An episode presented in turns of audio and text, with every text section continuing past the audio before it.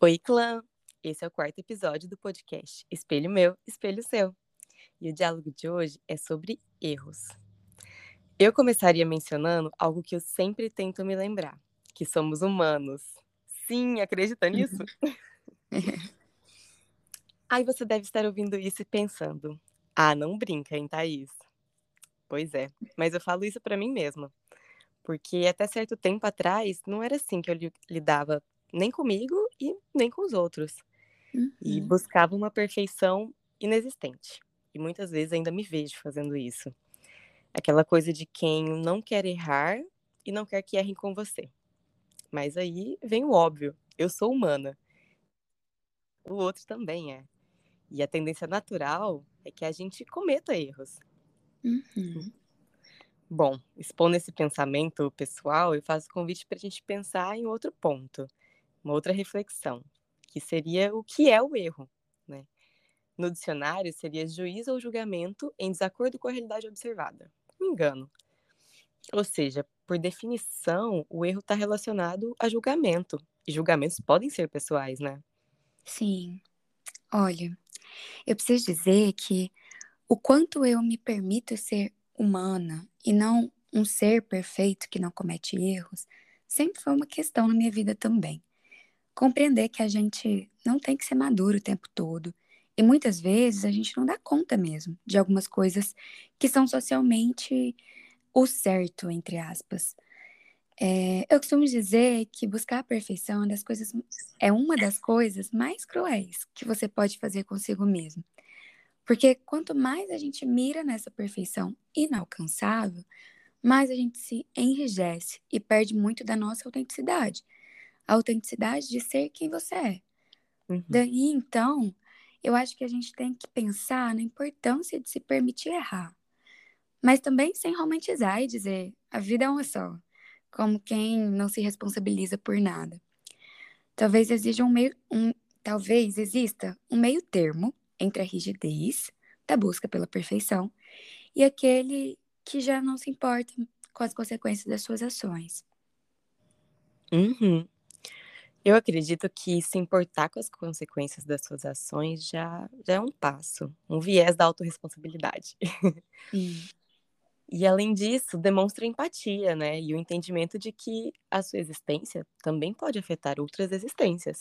Sim. E eu acho que o ato de se relacionar é ir se encaixando nesse equilíbrio de entender que eu posso fazer o meu melhor, assim como o outro também pode, mas que ambos também podem falhar. Sim. Eu fico pensando também que à medida em que a gente se permite errar, a gente também tende a suportar mais facilmente a imperfeição do outro. E isso é muito importante em todas as nossas relações. É engraçado pensar, mas quando a gente era criança, a gente enxergava nossos pais como seres perfeitos, que estão sempre certos, nunca erraram, né? E aí, à medida que a gente vai crescendo, o nosso olhar também vai se transformando. E a gente passa a conhecer a realidade.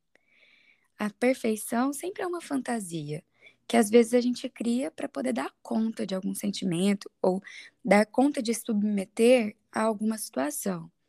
Isso também acontece quando a gente começa um relacionamento. No início, tudo são flores, não existem defeitos. Mas com o tempo, a gente precisa enxergar o real e abrir, abrir mão dessa fantasia da perfeição. Porque nenhum ser humano sustenta essa fantasia por muito tempo. E eu fico me perguntando: se ser perfeito é o oposto de ser humano, por que é tão difícil, então, se permitir errar? É. Isso é algo que sempre ouvimos, né? De que no início tudo são flores. E com o tempo você vai conhecendo mais a parceira ou o parceiro e entendendo melhor o jeito da pessoa. E aí eu vou preferir falar jeito, propositalmente. Porque eu acho melhor do que classificar como qualidade de defeito, porque isso também pode ser bem pessoal. Sim. Mas o fato é, estamos falando da convivência e construção das relações entre indivíduos, de criações, trajetórias, histórias muito diferentes, e que vão Uhum. se identificar em certas questões, mas em outras não. E aí, essa questão que você traz de por que ser tão difícil se permitir errar é uma reflexão muito relevante. E de muitas ou nenhuma resposta possível. Eu tô filosófica hoje, eu tô ouvindo Sócrates aqui dizendo só sei que nada sei. Mas uma das coisas que me vem à cabeça, talvez por ter me visto nessa posição por algumas vezes, é uma necessidade de se sentir aceito e querido. Uhum. E aí, uma outra possibilidade é a vontade de se destacar em alguma área da sua vida, como acontece no drama vivido no filme Cisne Negro, que permite uma análise muito mais profunda. Mas, superficialmente, podemos ver essa dedicação incessante ao balé em uma busca constante por perfeição. Sim, você arrasou na referência, viu? Esse filme, ele retrata muito bem isso que a gente está dizendo. A busca pela perfeição, por uma performance sem erros, né? Consome a personagem. E no final, em meio a uma alucinação, né, ela se torna o cisne. Ou seja, ela perde a sua própria identidade. Metaforicamente falando, os nossos erros e imperfeições fazem parte de quem somos. Se a gente elimina isso, a gente perde algo que é importante e significativo. A gente perde uma certa humanidade, né? E a autenticidade de ser quem você é. Uhum. Olhando por outra perspectiva, eu acho que essa fantasia da perfeição, ou melhor, as nossas idealizações, elas permeiam nossa relação com o mundo.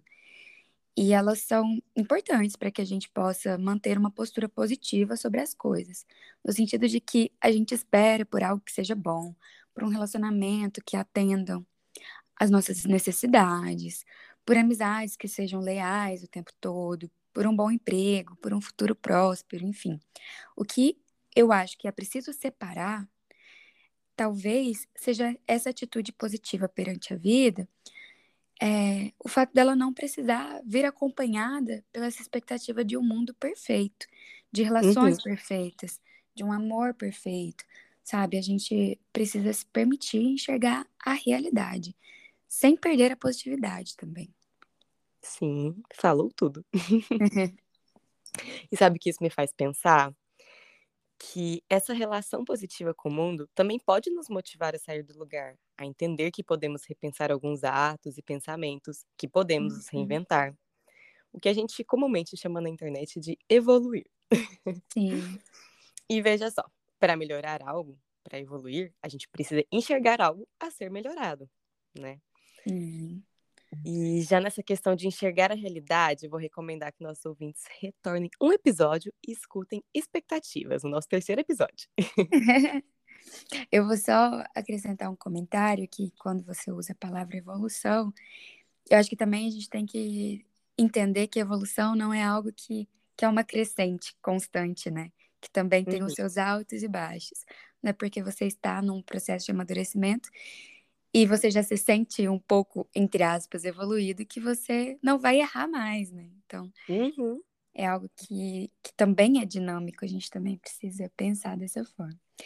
E aí, eu acredito que uma das coisas que fortalecem uma relação é quando as duas pessoas se dão conta que são imperfeitas, conhecem os seus defeitos, enfim, e os erros uma da outra.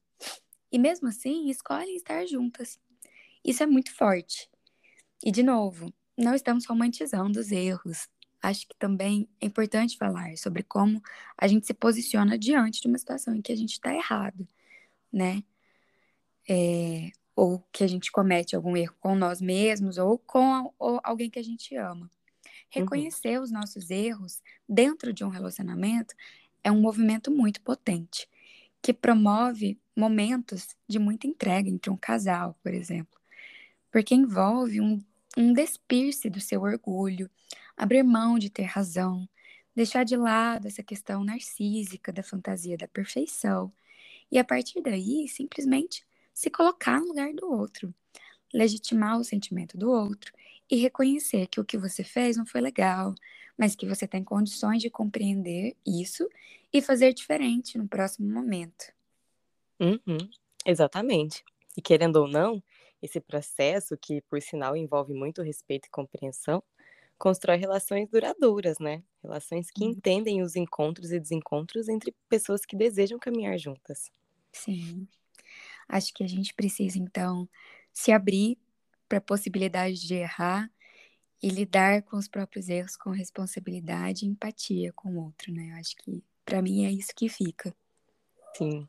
Eu vi um Reels uma vez no Instagram de uma psicóloga que ela dizia: hum. E quando meu paciente descobre que depois de um erro, ele vai errar de novo e vai ter um outro aprendizado. Sim, é bem isso. Não é porque a gente está num processo de crescimento, de amadurecimento, de pensar sobre as, os nossos atos que a gente não vai cometer erros, né? Eu acho que isso é inerente, como, como a gente disse, é algo que é humano, né? E a gente precisa entender dessa forma. Sim. Então é isso. E você que está ouvindo, o que você pensa sobre isso? A gente quer saber. Conta pra gente lá no nosso Instagram, arroba espelho meu, espelho seu, o seu relato, a sua opinião. E aproveita para conferir o conteúdo que a gente tem preparado com tanto carinho para vocês. Te esperamos no próximo episódio. Beijinhos, clã! clã.